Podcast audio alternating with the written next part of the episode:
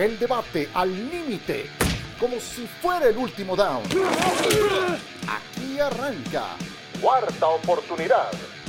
Bienvenidos amigos a Cuarta Oportunidad. Hoy, John Sutcliffe, Ramiro Pruneda y con mucho gusto saludo a Rebeca Landa y también También, ¿cómo están compañeros? John, buenas tardes. ¿Qué onda, Mitán? Ya, ya estoy preparando para que me acompañes al MedLife a llevarle su, su pomo de tequila de novela Aaron Rodgers, ¿eh? Para, hay que ver el calendario del Monday Night. Dime cuánto es de la caja entera, John, y cada vez le llevamos una caja a Aaron Rodgers. Ram, ¿cómo estás? Bien, bastante bien. Digo, creo que te veo bastante emocionado con la noticia de Aaron Rodgers, pero también hay otros frentes que hicieron cambio y por fin ya tiene destino Jimmy G.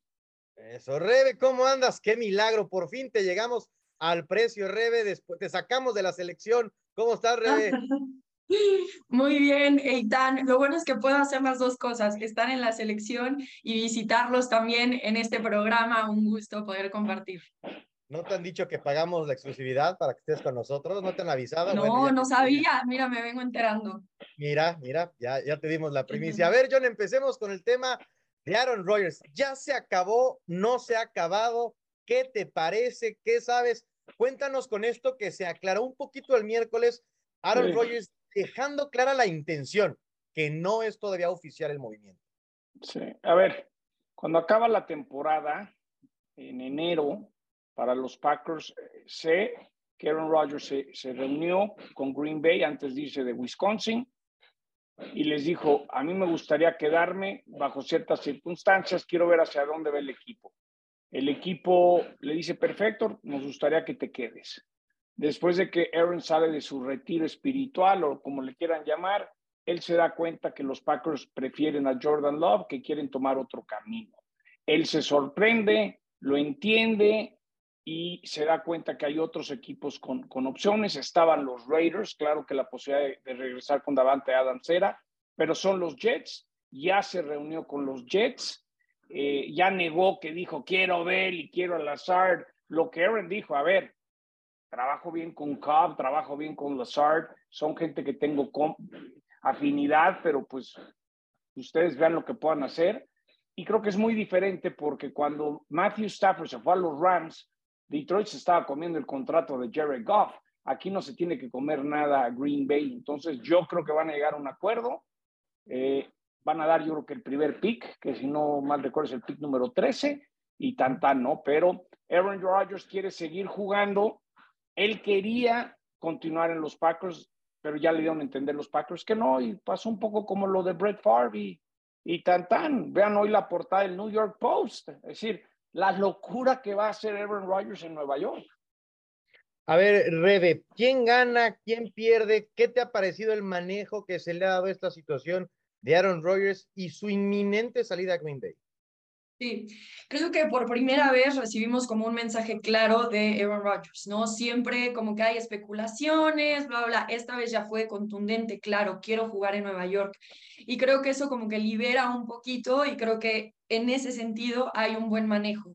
Aunque honestamente yo siendo los Jets, a mí sí me preocuparía. Te voy a decir por qué. Porque traer a Aaron Rodgers va a costar, y no nada más dinero, va a costar selecciones del draft, va a pegarte en el tope salarial y estamos hablando de un jugador que antes de su retiro espiritual estaba 90% seguro de quererse retirar. Y entonces tú vas a tirar la casa por la ventana, embargarte por un jugador que tal vez dentro de un año estemos volviendo a hablar de él y diciendo Aaron Rodgers se retira. Creo que ahí corren un riesgo realmente los Jets. Para mí es como si Aaron Rodgers en este año te puede hacer contendiente, entonces toma el riesgo. Pero yo no lo veo así, porque en su propia división tienen a dos equipos que ellos ya por lo menos son un gran reto. Estamos hablando de Miami, estamos hablando de los Bills, y sin mencionar toda la conferencia americana. Entonces, creo que em, los Jets tienen que saber que si van a apostarle todo a Aaron Rodgers, existe la posibilidad de que dentro de un año él diga, me retiro y no importa qué pusiste para traerme hasta Nueva York. No me encanta la posición en la que están los Jets. Creo que quien tiene todo de ganar ahorita son los Packers. Saben que quieren a Aaron Rodgers, tienen el control de No estoy de acuerdo. Ya empezaron a mover y a contratar jugadores que Aaron Rodgers pidió, como Allen Lazard, o que no pidió, pero que dijo que trabaja bien con ellos. Así que eh, yo estaría nerviosa si soy los Jets, honestamente. A ver, Ram, tú también te veo diciendo que sí. Primero te quiero preguntar, Ram, ¿qué sería justo en el canje? ¿Cuál sería el pago justo en tu opinión para que se haga el cambio? Y luego, ¿por qué estás de acuerdo con Rebe? Fíjate, eh, primero voy a, coincidir con Rebe, todo lo que está mencionando de lo que va a sacrificar el equipo de los Jets, pero me voy a ir un poquito más allá. Tal vez ahorita por la emoción, por todo lo que viene en este cambio de equipo, sea todo flores, sea, sea todo arcoíris y pueda funcionar para el equipo. Pero justamente como decía Rebe, antes del de, de este retiro de, de, no luz, de que solamente le duró 24, 48 horas de los cuatro días que quería, el señor no tenía claro si era quedarse, si era retirarse. Y creo que esa incertidumbre de lo que viene en el locker, de la experiencia de que no le gusta trabajar con novatos, de lo que expresó en los últimos años, al menos con Green Bay, pues viene un equipo que literal viene armándose de puros novatos. Robert Saleh es lo que ha hecho con el equipo, Bryce Hall como corredor, todo lo que tiene con los receptores, todo lo que tiene con la defensiva y lo que puede armar en este, en este draft. Entonces, ahí sí me genera cierta incertidumbre lo que pueda pasar en el locker con esta situación. ¿Qué tiene que sacrificar? Rebe ya lo dijo, van a ser cuántos picks. Creo que dentro del siguiente draft, el dinero también tiene 39 años no es un Tom Brady, eso nos queda bien claro que puede ganar un Super Bowl de los, después de los 40 años o los 39 años, porque solamente ha ganado uno. Entonces, ¿qué realmente o cuánto dinero tendría que estar recibiendo Aaron Rodgers? Me queda en el, aire. No creo que debería de ser más de 30, 35 millones de dólares. Debería de estar en un rango consciente de que solamente ha sido un Super Bowl, que llega un equipo joven que estaría buscando no sé, estarían 27, 25 millones de dólares por año, tal vez tendría que bajar mucho sus aspiraciones a estos 39 años. John, dijiste que no estabas de acuerdo con Rebe, cuéntanos. Y tampoco con Ramiro y con todo respeto. Y no crean que porque me la llevo bien con Aaron Rodgers estoy aquí por defenderlo. Yo sé que hay cosas que su manera de ser a veces no trasciende. Yo sí lo puedo defender, John. Ya, es de los míos, no, de los míos, yo lo defiendo. Eh, el que no le gusta trabajar con receptores jóvenes no es cierto acabaron la temporada, dijo que fue lo que más disfrutó, por ejemplo, ayudar en el desarrollo de Christian Watson, ¿no? Entonces, una. Dos, eh, cuando se fue Brett Favre estaba Aaron Rodgers. De lo que a mí me han dicho, Jordan Love no es malo, es malísimo. Entonces, Green Bay va a entrar en reconstrucción, que está muy entendible. Él lo dijo también acabando la temporada. Si Packers quiere reconstruirse, lo entiendo, pero yo no quiero estar para eso.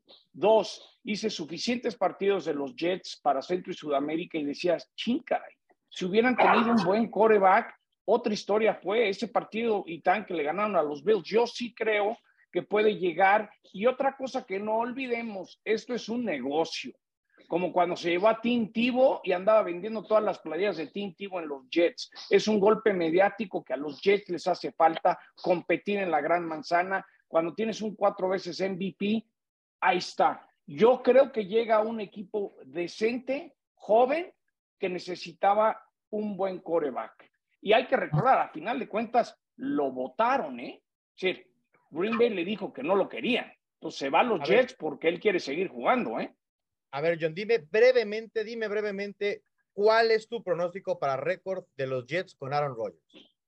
Bueno, hay que ver cómo acaba el roster. Si sí traen a, alas cerradas, otros necesitan receptores. Yo creo que los Jets van a pelear con Aaron Rodgers para llegar a la postemporada. Si los Jets llegan a la postemporada y tan, tú vas a estar en el Ángel con otros dos aficionados de los Jets en México pegando de gritos. Sí, creo que los Jets tienen equipo para llegar a la postemporada con Aaron Rodgers. Rede, si se hace oficial el cambio, ¿cuál es tu pronóstico para la temporada de los Jets? Yo creo que acaban terceros en su propia división, lamentablemente. Lo siento tantísimo, Eitan, pero creo que Miami, bueno, Miami también tiene dudas y creo que me voy un poquito por lo que dijo John también, depende cómo acabe el roster. Pero Miami en realidad creo que es el verdadero reto ahí y también los Bills.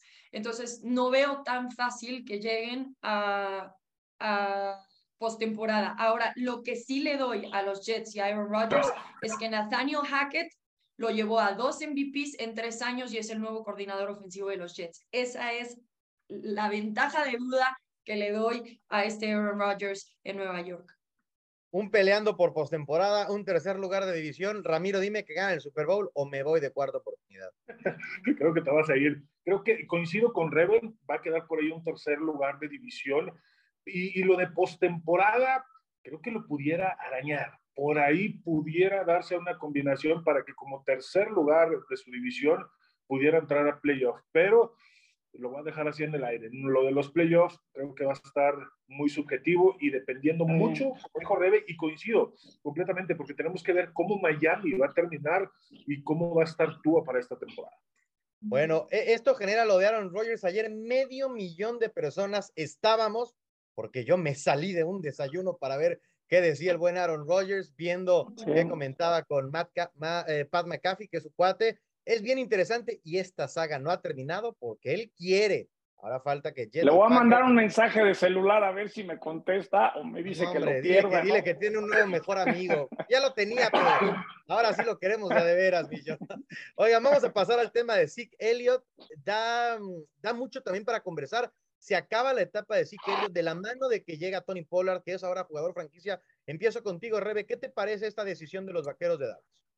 Parece lógica Em, a ver, hay que pensar, le dieron un contrato de seis años en 2019 por bastante dinero y ahora ya no es ese jugador del 2019. A partir de ese contrato acaba de bajar su desempeño. El año pasado 3.8 yardas por acarreo, no está ni cerca de ser uno de los mejores corredores de la liga y tomando en cuenta la situación en la que está Dallas con su tope salarial, los canjes que tienen que hacer, que tuvieron que etiquetar a Tony Pollard, era obvio para mí que esta decisión iba a llegar si no existía una reestructuración intensa del contrato de Zeke Elliott. Estarle pagando a dos corredores 27 millones de dólares por una sola temporada es demasiado para cualquier equipo porque así está el mercado de los corredores en la NFL. Creo que le acaba saliendo mejor así que Elliot ir, probar el mercado, ver dónde más podría eh, probarse, a quedarse en los Vaqueros de Dallas en un sueldo muy bajo, sabiendo que este año por lo menos Tony Pollard va a ser la opción y que además los Vaqueros van a seleccionar a un corredor en el draft, porque Tony Pollard tampoco parece ser la opción a largo plazo de los Cowboys si no hubieran buscado un contrato a largo plazo. Entonces creo que era lógico, creo que él mismo lo esperaba y creo que ambos lados acaban ganando con este acuerdo al que se llega, así que Elio todavía podría encontrar un espacio donde ser un corredor titular y no un segundo corredor o un corredor que solamente entra para hacer bloqueo. John, ¿qué, tipo de mercado crees que encuentre Zeke Elliott? Ya nos decía Rebe, ella eh, piensa, o entiendo Rebe, que piensas que todavía puede ser titular. Tú, John, ¿cómo crees que se muevan las aguas con un Zeke Elliott, que sabemos que es un nombre muy importante también con esto que decías? No creo que nadie le pague lo que le iban a dar como 11 millones de dólares. Yo, yo pienso, y, lo he dicho muchas veces en NFL Live, cuando recibió esos 90 millones de dólares, se dedicó a la fiesta, al desmadre, no se cuidó. Y de repente ver los números de Zeke, esta mañana que, que estaba checando eso, lleva 27 partidos consecutivos sin llegar a las 100 yardas.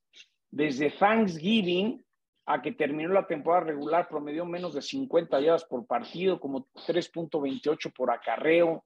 Los últimos tres juegos de la temporada regular promedió 63 yardas, es decir, cuando lo necesitabas, por más que tengas a Pollard, yo creo que Zeke es el ejemplo de que no te cuidaste y, ya no es el mismo. Que le van a dar una oportunidad con otro, con otro equipo y a otras circunstancias de lana. Y aparte algo bien importante, como venía el tope salarial y el sueldo de Zeke era lo más alto para cualquier corredor en toda la NFL, entonces lo tenía que hacer. Obviamente que Jerry Jones cuida a su gente, lo hicieron con mucha clase, pero para mí, cuando Zeke le pagaron, se dedicó a la fiesta y aquí están las consecuencias años después. Ram, ¿qué te ha parecido eh, el off-season hasta ahora de los vaqueros? Porque salen de Zeke Elliott, traen a Stephon Gilmore, etiqueta franquicia Tony Pollard. ¿Te gusta o no te gusta lo que está haciendo Dallas? No necesariamente creo que, digo, ha sido los movimientos más inteligentes. Eh, lo de Tony Pollard, la etiqueta eh, franquicia, me gusta porque es un corredor que veníamos dos años mencionándolo constantemente de que debía ser el titular y que se había tardado con la decisión de, de, de Zeke Elliott. llegaron hasta el punto que tenían que llegar para poderlo liberar, que no les costara, que se pudieran ahorrar por ahí 10 millones en el tope salarial al momento de liberarlo. Eh, creo que poco a poco va tomando forma. Lo que me sigue quedando duda es la posición de coreback. Ya obviamente sabemos que se le dio la extensión de contrato a Dak Prescott eh, y cómo se va a desarrollar. Armas ofensivas las tiene. Otro punto que hay que ver es la línea ofensiva para los Vaqueros de Dallas. Muchas lesiones durante la temporada, muchos cambios. No vimos una continuidad y creo que ese es el punto medular de donde debe de partir ahorita esta ofensiva. Si ya te casaste con Dak Prescott, ya tienes a Tony Pollard como tu jugador franquicia, entonces la línea ofensiva es lo siguiente que tienes que reforzar para que esta ofensiva pueda tener. Y Dak Prescott, creo que el cambio de coordinador ofensivo con la salida de Kellen Moore puede ayudarle a refrescar un poquito las ideas y tomar mejores decisiones que vimos este cierre de temporada con las más de 15 intercepciones que tuvo durante la temporada. Desde el lunes han empezado a, a, entregar contratos nuevos y uno de los que llamó la atención es el de Jimmy Garoppolo con Raiders. ¿Qué te parece, Rede, la decisión de Las Vegas de sumar a Jimmy G en lugar de Derek Carr? Esta decisión me parece obvia en el sentido de que está ahí Josh McDaniels. Y cuando empezó este carrusel de corebacks, decíamos como, bueno, ¿a dónde llegaría Jimmy G? La mejor opción parece ser Raiders, justamente porque está un entrenador con el que ya ha estado, con quien tuvo éxito en Nueva Inglaterra, este, donde tienen buenas armas, por decirlo así, Davante Adams, Hunter Renfro, Josh Jacobs, ahora sale Darren Waller, se va a Nueva York. Pero creo que puede tener la oportunidad de todavía tener cierto éxito. Aún así, creo que esta decisión eh, no lleva a los Raiders a ser contendientes absolutamente nada hasta que empiecen a arreglar su defensiva. Porque mucho pudo haber hecho Derek Carr y mucho puede hacer Jimmy G, pero si esa defensiva no hace su parte, se le van a complicar muchísimo las cosas. Así que me gusta la decisión, honestamente creo que a veces somos muy duros con Jimmy G, no se nos puede olvidar que con los 49ers tuvo récord de 38-17 que tiene 67.7% de sus pases completos en los últimos tres años. Para ponerlo en perspectiva, Aaron Rodgers tiene el 68%. Entonces, es un coreback que puede sumarle a, los Raiders no creo que sea mejor que Derek Carr, creo que más bien Derek Carr se va por justo. Llega Josh Daniel, Josh McDaniels no es un entrenador que necesariamente conectó con él. Y ahora llega alguien con quien sí conecta y que esta ofensiva podría funcionar, pero insisto, no van a llegar a ningún lado si defensivamente no mejoran. John, el año de los Raiders no fue bueno, las expectativas eran muy altas sumando a Josh McDaniels. El año no termina siendo bueno, traen a Davante Adams, Ahora viene Jimmy Garoppolo. ¿Cómo crees que esté el tema de la silla? ¿Qué tan caliente crees que se ponga la silla para McDaniels? Ahora que también él elige a su prueba. No, yo creo que lo, lo apoyan con todo, lo han dejado hacer tontería y media y lo siguen apoyando. Es decir, a Derek Carr lo mandaron a su casa y le dijo, ah, sí, pues vas a ver lo que te va a costar. Es decir, no recibiste nada a cambio de Derek Carr. Yo pienso que Derek Carr es mejor coreback que, que Jimmy Garoppolo. Garoppolo es un tipazo educado, he oído maravillas de él pero esto, no, esto no es de ser buena persona, esto es de meter un pase bajo presión. Y yo creo que Derek Carr lo hacía mejor. Eh, sí está haciendo una limpia. Lo de Darren Waller, hace poco hablé con el coach Gruden y le preocupa él, él descubrió a Waller, que Waller no haya recaído con todos sus problemas que tuvo en su momento. Mira, los Raiders, no sé si ustedes están chavos, pero había un programa que se llamaba Los Beverly Hillbillies. ¿Se acuerdan de ese programa o no? Era como de una familia ahí te va, era un programa de una familia de un rancho que descubrieron el petróleo, se volvieron multimillonarios y se fueron a vivir a, Beverly Hills. Pues ya te imaginas lo chistoso que era el programa, ¿no? O sea, en México le conocemos como Huicho Domínguez, ¿yo? Exacto, pero, pero, pero era muy simpático el programa, estaba en un programa de los ochentas. Eh, los Raiders eran el último equipo en taquilla. Se mudan a Las Vegas y son el tercero solamente Dallas y New England tienen una taquilla más importante que los Raiders. Entonces, con tanta lana, han, la han hecho muchas tonterías. Es decir, pero, ok, si hubieras recibido algo por Carr, dices, mira, voy a traer a Garapolo y con eso voy a, traer un par de piezas extras. Perdieron a Carr, lo de Garapolo sí, con Josh McDaniels. Mira, just win baby, quiero a los Raiders, pero son un desastre.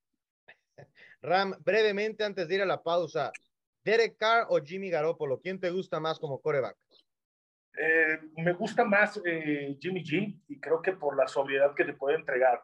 Es un coreback que no es arriesgado, que, que cuando quiere tomar el riesgo, y creo que eso sí le doy la razón a John, cuando estás bajo presión tiende a fallar, pero si tiene un buen soporte de ataque terrestre, y lo veíamos como los 42 de San Francisco, cuando el ataque terrestre funcionaba, Jimmy G empezaba a flotar, empezaba a hacer muy bien las cosas dentro del terreno de juego y tenía un buen soporte de defensa. Creo que ese es otro punto que, que Rebe mencionó y sí tienen muchas cosas que arreglar en la defensiva de los Raiders para que este equipo pueda llegar a donde quiere. Pero sí me gusta la decisión, sobre todo por la sinergia que puede tener con McDaniels.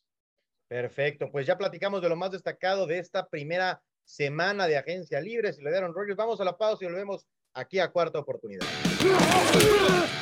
Seguimos amigos en cuarta oportunidad. Rebeca Landa, John Sutcliffe, Ramiro Pruneda y Tan Benesra con ustedes. Y saludamos también a Diana Flores, jugadora de la selección mexicana de flat football. Diana, gracias por aceptar la invitación de cuarta oportunidad. ¿Cómo estás? Hola, hola, muchas gracias. Contenta de estar aquí con ustedes. Muchas gracias por la invitación. Pues nada más agradecerte estos, estos minutos y preguntarte, eh, yo quiero saber cuáles son tus objetivos ahora que eres embajadora internacional de la NFL. Ok, bueno, em, como embajadora de NFL llevo poco tiempo, llevo más tiempo siéndolo por IFAF y tener la oportunidad de aportar a mi deporte, no solo dentro del campo como jugadora con mi selección, sino también fuera del campo, en este sueño que tenemos, el sueño olímpico. Hoy estamos más cerca que nunca de lograrlo para Los Ángeles 2028. Entonces, tener la oportunidad de sumar a que eso suceda, de seguir haciendo crecer el deporte en mi país, en el mundo, es, eh, bueno, algo de lo que me siento muy agradecida y pues espero seguir teniendo, teniendo esa oportunidad darle visibilidad al juego, a la mujer dentro y fuera de las canchas. Y pues bueno, ya veremos qué, qué trae el futuro. Rebe, creo que conoces un poquito a Diana, adelante. Sí, em, Diana, nos mandaron una serie de preguntas, pero no las tengo aquí a la mano. Eh, ¿Cómo ha sido todo este proceso para ti de ir avanzando? Primero ganar la medalla de oro con las 12 de oro eh, y luego todo este espacio que se te ha dado a la NFL. ¿Cómo ha cambiado eh, tu perspectiva de lo que hacías antes y las responsabilidades que tienes ahora en conjunto con las 12 de oro? Wow. Bueno, primero creo que mi vida cambió desde mucho antes que pasara todo esto con NFL, el comercial, el Pro Bowl, justo yo creo que ese momento en el que ganamos esta medalla histórica, las 12 juntas para nuestro país, fue uno de los momentos más importantes en mi vida y en nuestras vidas. Creo que entendimos que esta medalla tenía un impacto mucho más grande que, el, que ser el reflejo de todo el esfuerzo y disciplina de tantos años. Es, es, fue la semilla, ¿no? Para muchas generaciones detrás de nosotras, de ilusión, de motivación, de sueños. Eh, entonces, continuar sembrando como esa ilusión y, y, poniendo a nuestro país en alto, creo que en lo personal y en conjunto es uno de nuestros objetivos. Y ahora, con todas las puertas que se han ido abriendo, no solo para mí, sino también para nuestro deporte, eh, realmente me siento muy agradecida, muy afortunada por ser puntero de lanza de alguna manera en, en este, en este movimiento, abriendo caminos. Eh, y yo creo que este sentido de responsabilidad, si bien durante un buen tiempo lo he tenido presente, he estado nueve años como seleccionada nacional, eh, creo que hoy más que nunca lo reafirmo y lo confirmo que es de alguna manera también mi misión de vida seguir abriendo estas puertas, estos caminos para las mujeres, no solo en mi deporte y dentro de las canchas, sino fuera de, el tener la oportunidad de ver el impacto que ha tenido todo esto más allá del deporte en mujeres de nuestro país y del mundo es algo que me motiva muchísimo y bueno, creo que al final de eso se trata el deporte, de lo que nos trae a los seres humanos como conjunto, como sociedad, fuera, fuera de las canchas. Hola Diana, un gusto saludarte. A ver, yo te tengo dos preguntas. Tuve la fortuna de estar en Las Vegas y Phoenix y ver de cerca muchas cosas. ¿Puedes explicarle a la gente lo que significaba que tú le estabas explicando a Ray Lewis? Ya. ¿Cómo se...? Salida en falso. ¿Qué le vamos a marcar a John? A ver. Sí, fumble. no, sí, sí, fumble. Está en la yarda 2 y fumbleé. ¿Le puedes explicar a la gente lo que significó ayudar a Ray Lewis, a Peyton Manning, a la estrategia de flag football cuando no tenían ni la menor idea de flag football? bueno, pues primero eh, creo que para mí eh, fue todo un honor y un orgullo desde el ser reconocida por la NFL junto con Manita Crouch, este momento histórico al final en el que dos mujeres forman parte del staff de coaching de, de un Pro Bowl en la NFL. Eh, desde ese momento creo que fue muy especial y al final también un sueño. Porque, a ver, yo crecí viendo la NFL, crecí viendo a estas leyendas, eh, a Peyton Manning, Ray Lewis desde muy pequeña, y tener la oportunidad de conocerlos eh, dentro del campo, fuera de, y trabajar con ellos, justamente aportar lo que sé, mi experiencia y también mi pasión por este deporte, eh, fue algo increíble. También agradezco mucho toda esta... Em, pues apertura que tuvieron no solo ellos, sino también cada uno de los jugadores para entender y reconocer justamente que el flag football no es lo mismo que el fútbol americano, como antes se creía, que no puedes llegar nada más, agarrar un balón y jugar, porque incluso estando en la NFL. Entonces, para mí ese mensaje y esta apertura que tuvieron y disposición por aprender y por dar lo mejor, tanto desde el estado de coach como jugadores, fue algo impresionante y claro que también aprendí muchísimo eh, de cada uno de ellos, de Peyton Manning, Ray Lewis, de su experiencia, su ética de trabajo, disciplina y al final competitividad impresionante que se llevó desde las prácticas hasta el momento de juego. Y creo que en conjunto, jugadores, eh, coaches, hicimos eh, un, espectáculo bastante, bastante entretenido que disfrutaron los fans, que disfrutaron los jugadores, muchos de ellos era la primera vez que jugaban flag football y teniendo la oportunidad de compartir con ellos después, eh, ver la emoción con la, que, con la que habían vivido la experiencia, decían yo lo repetiría, por ejemplo, Christian McCaffrey, me hubiera gustado estar al 100 para hacer muchísimo más dentro del campo, no puedo esperar a la siguiente ocasión, bla, bla, bla. Entonces, eh, fue una experiencia increíble. Y la otra que te quería preguntar, ¿en qué momento te cayó el 20 lo que significaba estar grabando algo con Billie Jean King? Yo creo que hasta ahorita me siguen cayendo muchos 20 realmente de todo lo que ha pasado. Eh, me siento muy agradecida, muy bendecida por cada una de estas oportunidades. Yo no, no sabía que iba a tener la oportunidad de conocer a Billie Jean King hasta el mismo día que, llegó al set y tener la oportunidad de conocerla, de platicar con ella y, sentir y entender cómo a pesar de disciplinas diferentes, generaciones diferentes, este ímpetu, esta ilusión por seguir abriendo puertas para la mujer es, es el mismo y, y, poder escucharla, escuchar algunos de sus consejos, fue algo que me, eh, motiva mucho y que me ilusiona mucho y definitivamente llena mi corazón y, de mucha energía para, para, todo lo que viene y con más ganas de seguir eh, pues haciendo, haciendo un cambio, haciendo una diferencia. Entonces, pues bueno, estoy muy agradecida, es una mujer que admiro muchísimo por su trayectoria, por lo que ha hecho para la mujer dentro y fuera de las canchas, eh, el empoderamiento para la equidad de género. Entonces, muy, muy agradecida y, y bueno, yo solo le pido a la vida tener esta sabiduría, saber tocar las puertas correctas, conectar con la gente indicada para cumplir con la misión de seguir aportando junto con mujeres maravillosas en todo el mundo que hacen la diferencia en sus disciplinas. Hay una gran película para los que nos escuchan, ¿no? De, de Battle of the Sexes, cuando ella Billie Jean King jugó tenis en el Astrodome de Houston, ¿no? Fue que lo transmitió la televisión, cómo ha cambiado, gracias a Dios, la sociedad y tanto, ¿no? Pero vale la pena ver esa película y ver el mundo que vivió Billie Jean King. Sí. Ramiro. Va, Diana, un gusto. Soy Ramiro. Este, fíjate, yo, yo admiro demasiado el trabajo. En su momento, Rebe, cuando fue en el anterior mundial, antes de haber ganado los World Games, yo le había dicho, mi hija está jugando este flag y estaba muy emocionada porque ella también tenía la ilusión de llegar a la selección y creo que esto, sobre todo para las niñas, las, las niñas que tienen esa aspiración, y lo he visto justo desde que fue este boom de la selección de ustedes, de estar ganando, de estar llegando al mundial, todo esto, ¿qué consejo le das a esa niña de 10, 12 años que voltea, ve un comercial donde hay una mexicana que ganó los World Games, que hay otra mexicana que está en ESPN transmitiendo un Monday Night Football, que está transmitiendo juegos de XFL y que quiere llegar a donde ustedes están? ¿Qué consejo le pudieras dar a esas niñas de 10, 12 años? Eh, sueñen grande.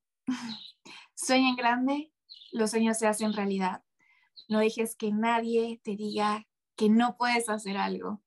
No hay objetivo demasiado lejano que no puedas alcanzar si lo tienes fijo en tu mente, en tu corazón, si trabajas duro y te preparas para el momento en el que la oportunidad toque tu puerta. Nunca estás sola. Siempre hay mujeres increíbles que abrieron el camino para que tú estés en donde estás hoy y hay mujeres delante de ti dispuestas a darte la mano para ayudarte. Rodéate de las personas correctas. Todo en equipo siempre es más fácil. Eh, rodéate de mujeres que te inspiren, que te alegren cada día, que te hagan ser mejor, eh, que festejen tus logros y que te ayuden a construir tus sueños. Gracias. Diana, yo, yo quiero eh, preguntarte sobre este camino, este proyecto, esta intención del flag football de ser un deporte olímpico. ¿Qué está pasando? ¿Qué tiene que pasar? ¿Cuáles son estos eh, procesos para que se pueda lograr esto de cara a los Juegos Olímpicos con el flag? Ok, hoy, eh, pues bueno, seguimos en ese camino.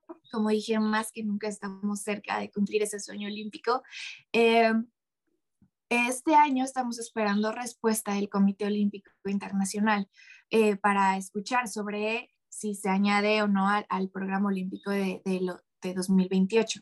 Realmente el flag football tiene muchas cualidades que lo hacen un deporte no solo increíble, sino casi perfecto, ¿no? Para, para encajar en este programa multideportivo, multidisciplinario. Este es un deporte que es incluyente, es un deporte que da igual oportunidad a hombres y mujeres para desenvolverse dentro del campo, que es para todas las edades, que encaja perfecto con las nuevas generaciones porque es divertido de ver, divertido de jugar. Entonces, todas estas cualidades más la versatilidad que tiene, que es, bueno, 5 contra 5, se juega en canchas, puede ser pasto sintético, natural. Incluso si nos meten en una de básquetbol, ahí hacemos nuestro campo, no rebe. Este, entonces, todas estas cualidades increíbles de la versatilidad, de la inclusividad, este, son cualidades que al Comité Olímpico Internacional le encantan y que está buscando en los nuevos deportes para futuros programas olímpicos. Entonces, pues bueno, solo nos queda esperar eh, noticias más adelante este año. A ver, Rebe, también te voy a incluir a ti. Diana, por favor, ya te preguntaba, Diana, sobre qué mensaje para las niñas de 10, 12 años. Pero les quiero preguntar a las dos, ¿qué mensaje hay para nosotros, para los hombres de 50, de 40, de 30, de 20, de 10 años, sobre, eh, no nada más el flag, sobre ustedes como deportistas, sobre ustedes como conocedoras, sobre ustedes como compañeras, sobre ustedes, eh, ¿qué, ¿qué tenemos? ¿Cuál es el mensaje que ustedes nos quieren dar a nosotros? Porque yo no quiero que esto quede como una plática más y ya está, y, si no quiero ir un poquito más allá. ¿Cuál, ¿Cuál es el mensaje que creen que que debemos recibir y en qué cosas debemos mejorar nosotros para entender que todo lo que ustedes están haciendo, no nada más como deportistas, sino como mujeres, compañeras profesionales, es diferente o tiene que ser diferente a lo que ha sido hasta ahora. Bueno, yo si quieres. A ver, creo que la respuesta fácil y una que está muy cercana a nuestro corazón y algo que nos llevó a lograr todo lo que logramos fue el piensa en oro y creo que todos en nuestro respectivo ámbito tenemos la posibilidad de pensar en oro, de dar nuestro 100%, de pensar en qué manera podemos ser mejores. pero lo que realmente acaba llevando este piense en oro a concretarse en una medalla que nos colgamos alrededor del cuello fue el trabajo en equipo. El hecho de que todas pusimos nuestro propio ego o nuestras propias, em, nuestros propios intereses de un lado y que más bien fue ir por una meta común. Y mucho de lo que hablábamos cuando volvimos de los World Games fue queremos que la gente vea este ejemplo de lo que conseguimos las 12 de oro y lo trate de aplicar en el resto de su vida, en sus ámbitos laborales, en sus comunidades, con sus vecinos. Pensar en equipo, pensar en que si hacemos las cosas como mexicanos en equipo, que muchas veces no es lo que hacemos, podemos lograr ser lo mejor que hay en este mundo, ¿no? Nosotras lo demostramos trayendo esa medalla de oro y creo que ese es el verdadero ejemplo de lo que le estamos regalando a México que México vale oro, es de oro, siempre y cuando estemos dispuestos a impulsarnos, a tomar las cualidades del otro, complementarlas con las nuestras y entendiendo esas diferencias que tenemos, aún así podemos todos salir ganando. Em, creo que eso es algo que ayudaría mucho como somos, como sociedad, como país, y creo que aplica para cualquier ámbito en el que cualquier persona se maneje sin importar la edad, sin importar si están en un equipo deportivo o en una empresa o con sus familias o sus comunidades. Yo tengo una rápida. A ver, perdón, de Ana Veo que ando fomblando hoy mucho. Eh, creo que eh, mm, todo lo que dice Rebe es, es increíble y justo es el mensaje, como dice, que que nos gustaría dejar, más allá de la, de la medalla, del, del, logro. Eh, creo que también entender justo que todo lo que hacemos tiene un impacto más grande que para nosotros mismos. Dejar de pensar en ti, dejar de pensar en cómo tú llegas más lejos y entender que cada paso que das, cada puerta que abres, eh, tiene un impacto en alguien más, en las personas que te rodean, ya sea tu círculo cercano, e incluso personas que tal vez hoy no conozcas y que no veas, pero que tiene un impacto. Y entender esto creo que nos ayuda, por un lado, a tomar las decisiones eh, o las mejores decisiones, no solo para nosotros, sino que tengan un impacto positivo más grande en quienes nos rodean pero también es algo que te llena mucho de fuerza, de fuerza en tu corazón, de, ímpetu para lograr tus objetivos. Porque cuando estás cansado, cuando a lo mejor piensas no vale la pena, cuando no ves un cambio inmediato en lo que estás haciendo y se vuelve frustrante y se vuelve pesado, entender que, que lo que haces es importante y que esa semillita que haces, que siembras cada día, ese pequeño logro que tienes cada día, tiene un impacto más grande que en ti. Creo que entender esto eh, le da una perspectiva mucho más grande y mucho más amplia a lo que hacemos y al impacto que tenemos en este mundo. Y justamente tener la oportunidad de, como dijo Rebe, compartirlo con las personas correctas a tu alrededor, te hace abrir los ojos y, ok, crear tu realidad, rodearte de esas personas que tienen esta misma visión, este mismo ímpetu y hacer la diferencia. Al final es eso, sumar semillitas diferentes, ímpetus diferentes y hacer un cambio más grande. Mi pregunta era muy rápida. Yo, creo que es un gran momento para promocionar flag football. Para un papá de 54 años o un niño de 12 años, ¿dónde pueden inscribirse? ¿Dónde pueden ir? ¿Dónde les recomiendas decir, oye, decirle a tu hijo, vamos a jugar flag football, pero ¿a dónde voy? ¿Dónde me paro? ¿Dónde me inscribo? ¿Dónde aprendo? Bueno, creo que hoy es increíble que ya hay muchísimas ligas, muchísimas categorías. Hay categorías desde 5 o 6 años, babies, en diferentes clubes de fútbol americano. En Ciudad de México este, hay muchísimos clubes en la zona de Lomas Verdes, más o menos. Este, eh, cada universidad tiene a veces sus clubes también de flag football. Hay ligas nocturnas, entre semana por si sales a trabajar y quieres jugar, quieres relajarte un rato, divertirte, pues bueno, existe fines de semana también. Entonces, eh, pues bueno, creo que solo se trata de, preguntar, de buscar un poquito en dónde vives, el club más cercano y seguramente encontrarás un club para llevar a tus hijos o ir tú. ¿Qué dices tú? Agregaría que em, la Federación Mexicana de Fútbol Americano tiene la información de los clubes. eh, también que están federados. Yo les diría, los invito a que estén en clubes federados porque eso significa que pueden ser parte de la selección nacional y queremos muchísimo talento nuevo en la selección, que esto no se quede en una medalla. Hace 10 años se ganó la primera medalla de oro, no queremos que pasen 10 más para que se vuelva a conseguir otra. Entonces, si ustedes contactan a la Federación Mexicana de Fútbol Americano en sus redes sociales, ellos les pueden dirigir, dependiendo de dónde viven, a qué clubes pueden ir, asistir.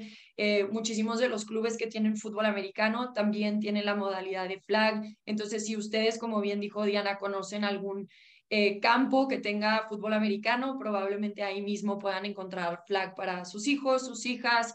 Eh, como dijo Diana, también hay muchísimas ligas. Esos mismos clubes les pueden informar de qué ligas hay eh, para poderse meter en familia, en mixto, en femenil, en varonil, hay de todo, el flag es divertido, es inclusivo y es para todas las edades. Entonces, eh, los súper invitamos a unirse a este rush del flag fútbol, seguramente se van a acabar enamorando. No, digo, simplemente coincidir, digo, eh, John, digo, yo tengo mis hijos, también están jugando entre flag y equipado, hay ligas como FADEMAC, la FEMEX, obviamente que son ligas más de clubes infantiles. Acercarse, simplemente acercarse a los clubes. Muchos de ellos sacan torneos individuales y como dijo Rebe, acercarse a la federación. Si quieres, tú ya estás en una edad que crees que puedes competir para poder ser seleccionada o seleccionado, jugar en las ligas y en los clubes que están confederados para poder tener esa oportunidad. Y por qué no, como lo dijo Diana, pensar en el, en el sueño olímpico de que ya estamos cerca y esperemos que se pueda dar muy pronto la noticia. Ojalá que llegue esa pues noticia gracias. tanto estamos esperando. Diana, muchísimas gracias por estos minutos una vez más aquí en nuestro podcast de Cuarta Oportunidad. Muchísimas gracias por la invitación. Y mujer, niña, si estás escuchando esto, recuerda que eres poderosa, eres fuerte, eres capaz de hacer lo que te propongas. Sueñen grande porque los sueños se hacen realidad. Rebe, muchas gracias. Gracias a ustedes, un gusto, como siempre, Diana, gracias por eh, una entrevista más juntas y por todo lo que estamos logrando también juntas con las 12 de oro por medio del el flag y todo el esfuerzo, tiempo, ímpetu, eh, ganas, amor que se está poniendo en este sueño olímpico. Gracias, John, gracias, Eitan, y gracias, Ram. Saludos. Ah, muchas gracias. John, gracias. Gracias. Hasta la mándame la cuenta de esas cajitas, ¿eh? Sin falla, ¿eh? ya, ya, ya. Te voy a mandar tu, tu, tu, jersey. Le vamos a hacer ahora. Ahora, ahora, pues. la tapa, la tapa va a tener que ser verde y blanco. Quitemos el Tenemos un trato. Yo, yo pago. las quiero video de cuando te enteres de la noticia. Quiero video. Quiero saber la ya me enteré, ya para salir pataleando, este. O sea, pero cuando se confirme. No, no, espérense, cállense los ojos y dejen que gane el Super Bowl, me voy al Ángel sin ropa. Bueno, amigos, a nombre de Rebe, Ramiro, yo, como dice Aaron, yo solo quiero tequila, ¿verdad? No, yo sin tequila, yo sin tequila. Esto fue cuarta oportunidad, nos escuchamos la próxima semana. El debate al límite, como si fuera el último down. Gracias por escuchar Cuarta Oportunidad.